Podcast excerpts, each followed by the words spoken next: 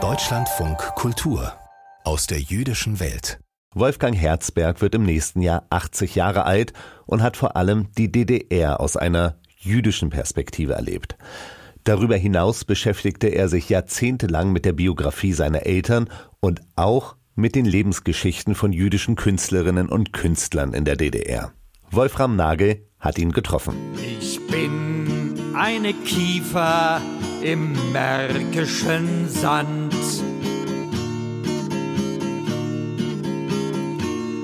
Mich durstet nach Wasser im trockenen Land. Das Kiefernlied hat Wolfgang Herzberg 1979 bei seinem dreimonatigen Wehrdienst in der NVA geschrieben, der Nationalen Volksarmee der DDR. Das war drei Jahre nach der Ausbürgerung des Liedermachers Wolf Biermann, mit dem er befreundet war. Mit Herzbergs Songtexten, die er auch für die in den letzten Jahren der DDR sehr erfolgreiche Rockband Pankow seines jüngeren Bruders André schrieb, hat sich der Autor mit den Verhältnissen im Land auseinandergesetzt, ohne das sozialistische System generell in Frage zu stellen. Es ging mir darum, Alltagserfahrungen von Arbeitern, Bauern oder Jugendlichen zu artikulieren, um diese ideologische Scheinwelt die in den Zeitungen herrschte oder in den, in den Medien, in, im Fernsehen und so weiter, zu unterlaufen und die Menschen zu ermutigen, äh, eben nicht in solchen Illusionen sich zu bewegen, sondern im Alltag ja, sich, sich nicht unterbuttern zu lassen. Wolfgang Herzberg bezeichnet sich selbst als jüdischer Nonkonformist. Er war nie Mitglied einer Partei, schon gar nicht der SED, anders als seine Eltern. Schon früh hat er kritische Fragen gestellt, vor allem jenen, die am Kurs der Partei festhielten. Seinem Vater schrie er nach dem Einmarsch der Sowjets in Prag entgegen, euch müsste man alle absetzen. Später beschuldigte er ihn, als Journalist bei Radio Berlin International nur Propaganda zu verbreiten. Im Grunde genommen gehörte äh, gerade die zweite Generation, zu der ich gehörte, also die Kinder der Zurückgekehrten waren eben noch oft kritischer als die Eltern. Und es gab Konflikte in vielen Familien. Im großen Krieg, da wurde ich gepflanzt.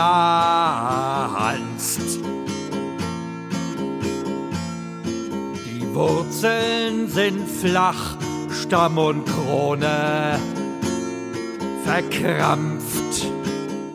Obwohl jüdische Intellektuelle mit ausländischem Pass die DDR hätten verlassen können, sind die meisten geblieben, wohl aus Überzeugung. Wolfgang Herzberg besaß einen britischen Pass, wurde er doch 1944 in Leicester geboren. Aber sein Land war die DDR, die er und die aus dem Exil zurückgekehrten Eltern mit aufgebaut hatten, den riesigen Problemen zum Trotz. Zerstörte Städte und Betriebe, riesige Reparationsleistungen an die UdSSR, kein Marshallplan, ein Land voller Mitläufer. Meine Eltern sind erst in der Nazizeit zur KPD gestoßen und äh, deshalb zurückgekehrt. Die Argumentation war, wir können ja nicht den Alliierten sozusagen alles überlassen, sondern wir brauchen Leute, die deutsche Kultur und deutsche Sprache beherrschen und politisch links sind, um ein neues Deutschland aufzubauen. In seinem Buch Jüdisch und Links nennt Wolfgang Herzberg etwa 500 Personen mit jüdischem Hintergrund, die vor allem in Kunst und Kultur, aber auch in anderen Bereichen der Gesellschaft wie in Wissenschaft, Politik, Bildung, ja auch im Justizwesen eine durchaus hörbare Stimme bekamen. Alleine diese Auflistung macht das Buch lesenswert. Dazu kommen die Lebenszeugnisse der Eltern und die eigene Biografie, die eines linken säkularen Juden. Seine Suche hat auch die Rückbesinnung zu seinem Jüdischsein verstärkt, wenn auch nicht im religiösen Sinne. Und in der zweiten Generation wurde eine gewisse Korrektur vorgenommen, dass man sich eben doch wieder ein bisschen stärker selbst so fühlte dass man aus einer anderen kulturellen Tradition kam und deshalb auch ein Stück Selbstbewusstsein wieder aufbaute. Wolfgang Herzberg gehörte zu den Gründern der Gruppe Wir für uns, von Kindern der Remigranten im Umfeld der Berliner jüdischen Gemeinde. Dieser trat er allerdings erst 1991 bei, um eine soziale Heimat zu haben, wie er sagt. Als studierter Kulturwissenschaftler durfte er Anfang der 1970er Jahre ein Kulturhaus im Berliner Glühlampenwerk im Stadtbezirk Treptow leiten. Damals kam er auf die Idee, ehemalige Arbeiter über ihr Leben zu interviewen. Später begann er die Lebensgeschichten jüdischer Remigranten aufzuzeichnen, wie die des Schauspielers und Sängers Jerry Wolf. Diese Recherchearbeit führte am Ende auch zu seinem Buch Jüdisch und Links. Anna Segers war die Präsidentin des Schriftstellerverbandes. Wolfgang Heinz war Präsident des Theaterverbandes. Musikschaffende bedeutend natürlich Hans Eisler, Paul Dessau.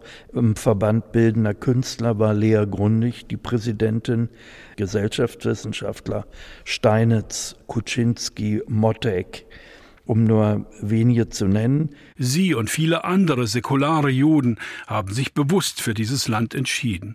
Und sie wurden gebraucht, nicht nur um die alten NSDAP-Leute in Schlüsselfunktionen zu ersetzen, sondern weil sie gebildet waren. Zurückgekehrt aus politischen Gründen, die natürlich die Sprache beherrschten, aber auch natürlich Fremdsprachen beherrschten, die in diesen Berufen, die dann wichtig waren in der DDR, arbeiten konnten aufgrund ihrer Expertise, aufgrund der Ausbildung. Wolfgang Herzbergs Vater arbeitete bald nach seiner Rückkehr aus Großbritannien als leitender Redakteur beim Rundfunk der DDR.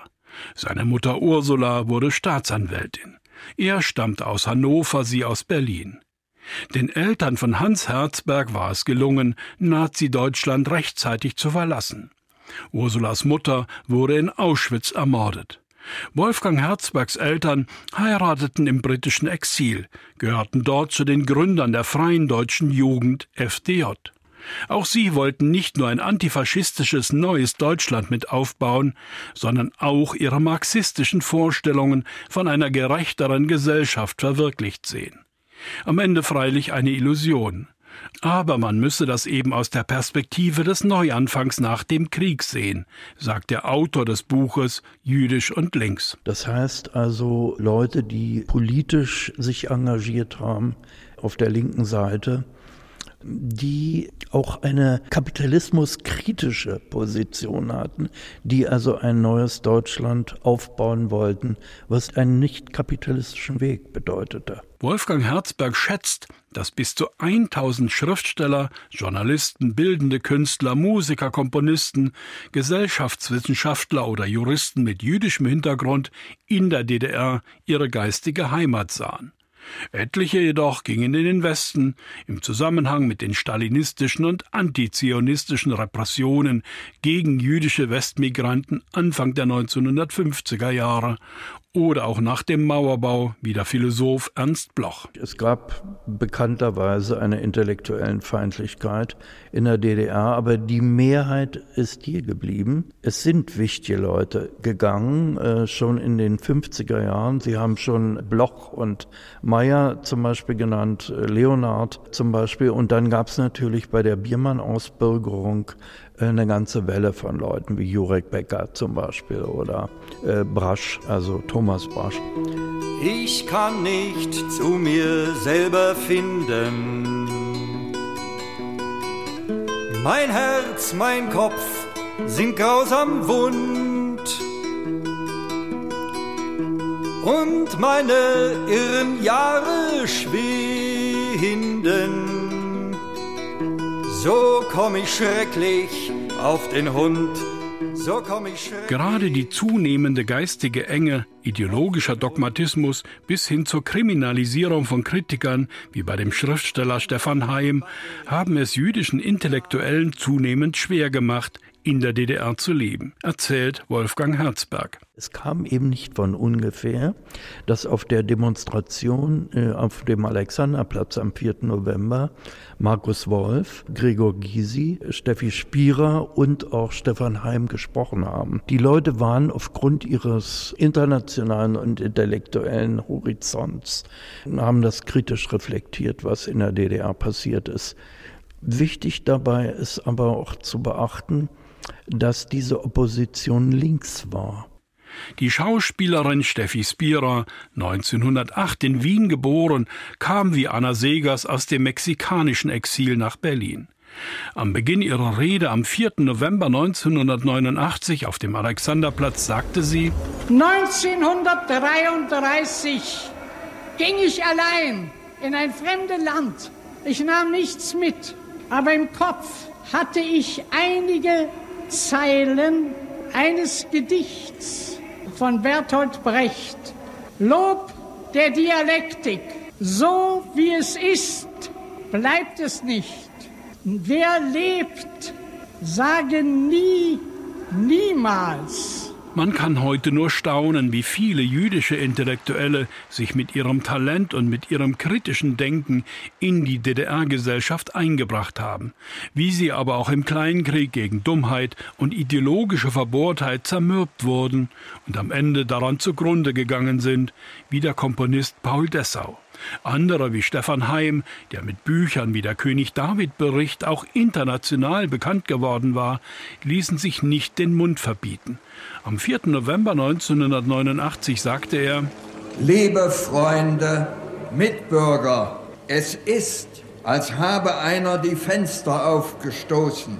Nach all den Jahren der Stagnation, der geistigen, wirtschaftlichen, politischen den Jahren von Dumpfheit und Mief, von Phrasengewäsch. Stefan Heim trat dann vergeblich für den Erhalt der DDR ein. Als Alterspräsident eröffnete er am 27. März 1995 den 13. Deutschen Bundestag, wo er von den meisten konservativen Abgeordneten respektlos behandelt wurde. Eine Ignoranz, die symptomatisch sei im Umgang mit den Lebensleistungen von Menschen nach dem Beitritt der DDR in die Bundesrepublik Deutschland am 3. Oktober 1990. Auch das thematisiert Wolfgang Herzberg in seinem Buch Jüdisch und Links. Eben der Frage nachzugehen, war das nur ein Unrechtsstaat? Nicht? War es Unrecht, die Kriegsverbrecher viel schärfer zu verfolgen als in der Bundesrepublik? War es Unrecht, das Bildungsprivileg zu versuchen zu überwinden?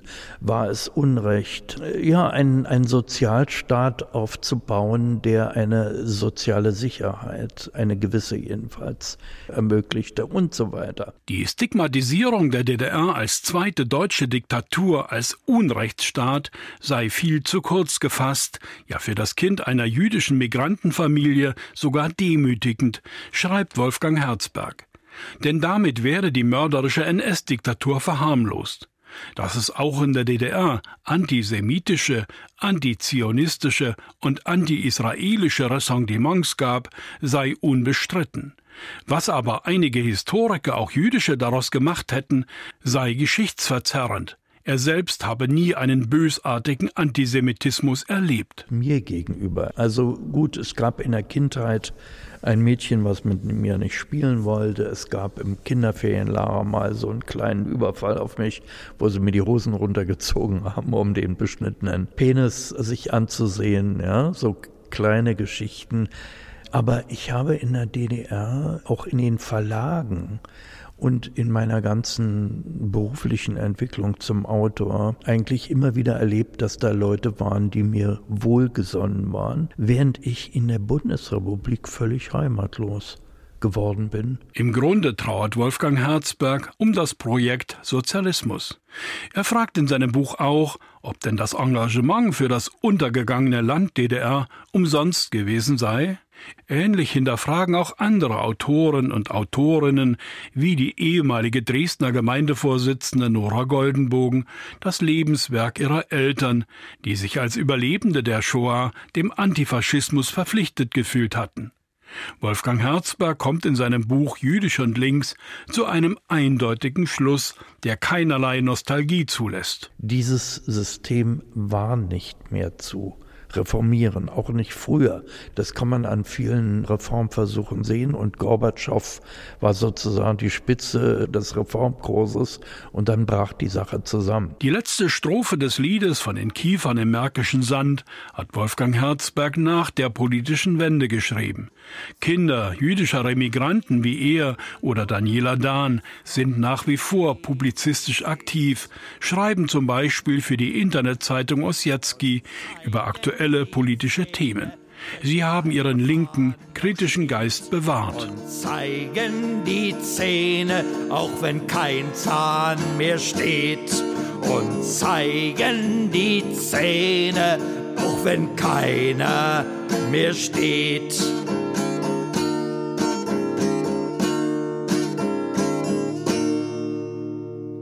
André Herzberg mit dem Kiefernlied. Der Text stammt von seinem Bruder Wolfgang Herzberg, dessen Buch Jüdisch und Links im Vergangenheitsverlag erschienen ist. 500 Seiten kosten 25 Euro.